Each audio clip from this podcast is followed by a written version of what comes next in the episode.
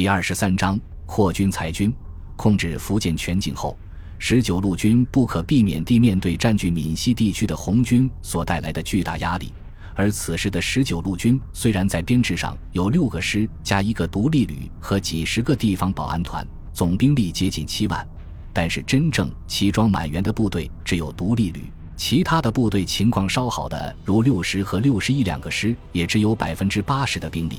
最严重的七十八师缺员达到百分之七十以上，其余的三个师倒是满员，但是武器严重不足，士兵也是良莠不齐。为了改善不利的战略态势，牢牢控制福建全境，孙百里一方面积极调兵遣将，分派部队进驻和红军接壤的上杭、连城、三明、南平一线，同时制定了野心勃勃的扩军计划，争取在一年之内。把各部队所缺的员额补充完毕，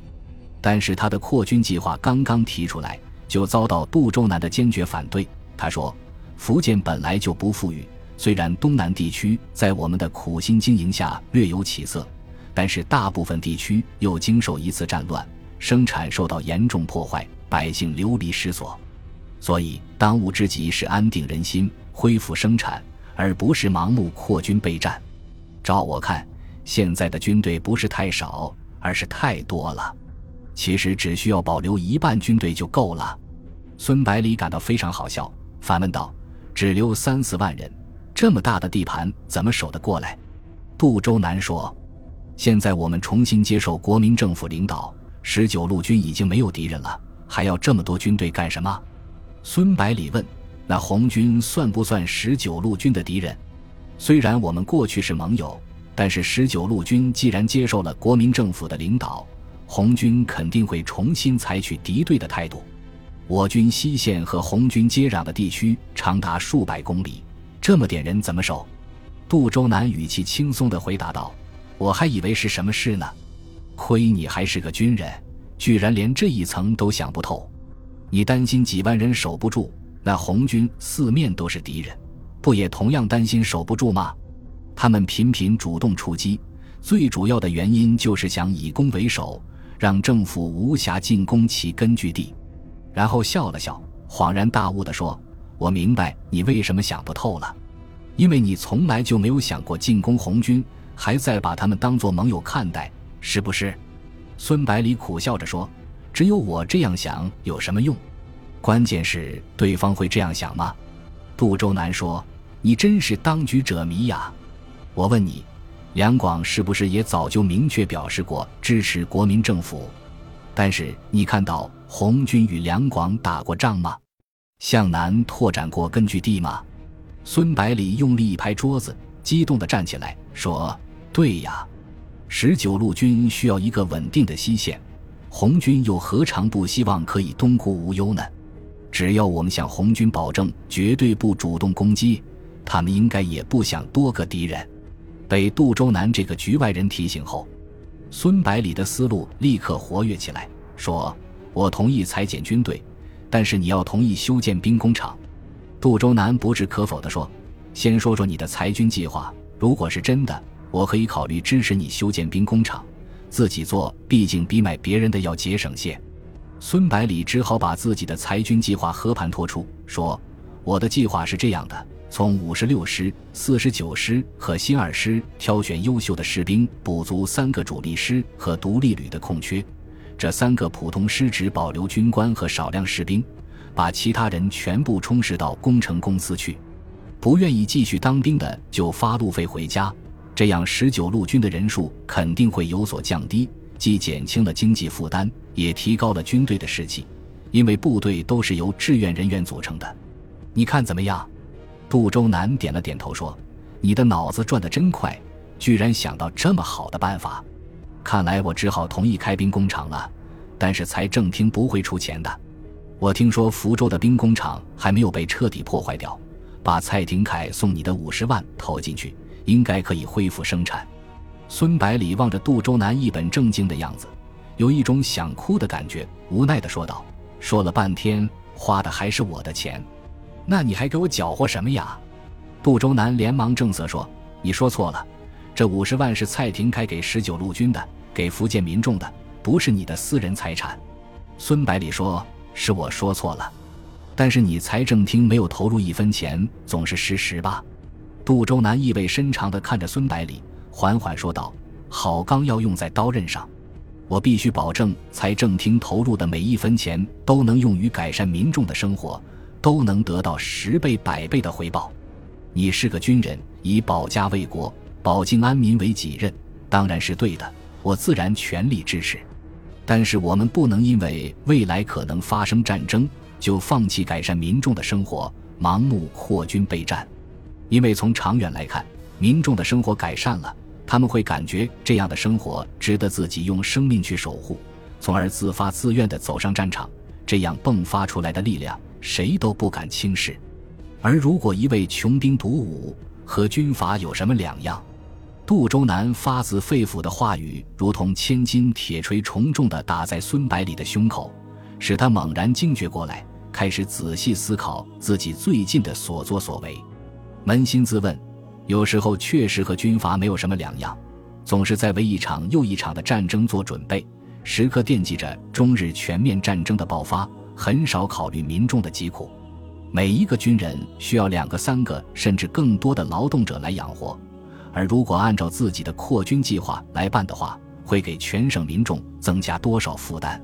一个口口声声为国为民的人，如果只知道毫无止境地向人民索取，又怎么能真正获得他们的支持呢？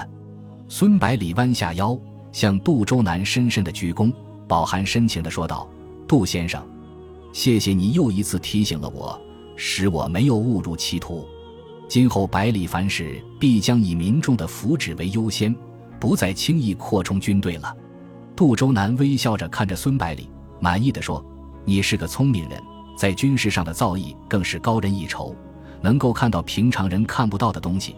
知道只有日本人才是中华民族最危险的敌人，故而时时刻刻总是为此而准备着。只是凡事都不可操之过急了，否则只会适得其反。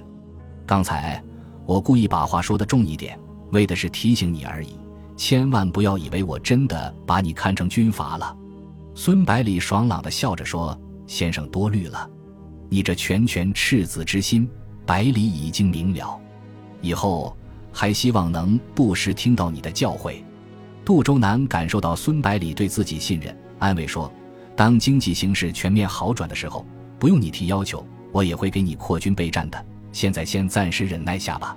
十几天后，黄河春携带着五十万元巨款和运送武器弹药的船只一起抵达福州。这批武器包括三百挺轻机枪、两千支步枪。二十门一百零五毫米口径的大炮和五十万发子弹，把款项转交给杜周南后，孙百里立即开始对部队进行整编。经过三十多天的紧张工作，裁军计划顺利的完成了。十九路军虽然在编制上没有任何改变，但是各部队的人数却有了翻天覆地的变化。独立旅作为绝对主力，兵力超过一万，并且有自己的炮兵团六十师。六十一和七十八师按照德国轻步兵师的编制完成，兵力为一万两千人，其他三个师加起来不到四千人，基本上每个班只保留两名士兵，呈现出官多兵少的特殊结构。由于火炮严重不足，孙百里把六个师的所有火炮集中起来，成立一个独立的炮兵旅，下辖两个炮兵团和一个重炮营，二十门一百零五毫米口径重炮。整编之后。十九路军全军共五万余人，裁减了大约两万人。被裁减下来的人员，有的回乡务农，有的被充实到工程公司，也有的直接编入保安部队中。而保安团的人数也大幅度减少，从几十个团缩编为六个团，每个团只留下一千人。充实之后的工程公司员工人数接近一万，具有了很强的作业能力。在绥靖公署的委托下。开始修筑连接全省各主要城市的公路，而福州的兵工厂在获得五十万元的投资后，也很快恢复生产，开始为部队供应少量的手榴弹和子弹。这时候，孙百里又在杜周南的支持下，开始一个大胆的赎买计划，来推进农村的土地改革，由政府出面担保，银行向所有无地的农民发放低息贷款，购买地主手中多余的土地。对于那些不愿意出让的地主富农也不勉强，但是要求其必须提高所雇佣的长工的工资，适当降低地租，以此保证平民的基本生活所需。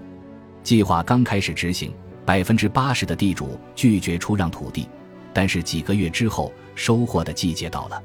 在高工资导致的支出增加和低地租导致的收入减少的联合作用下，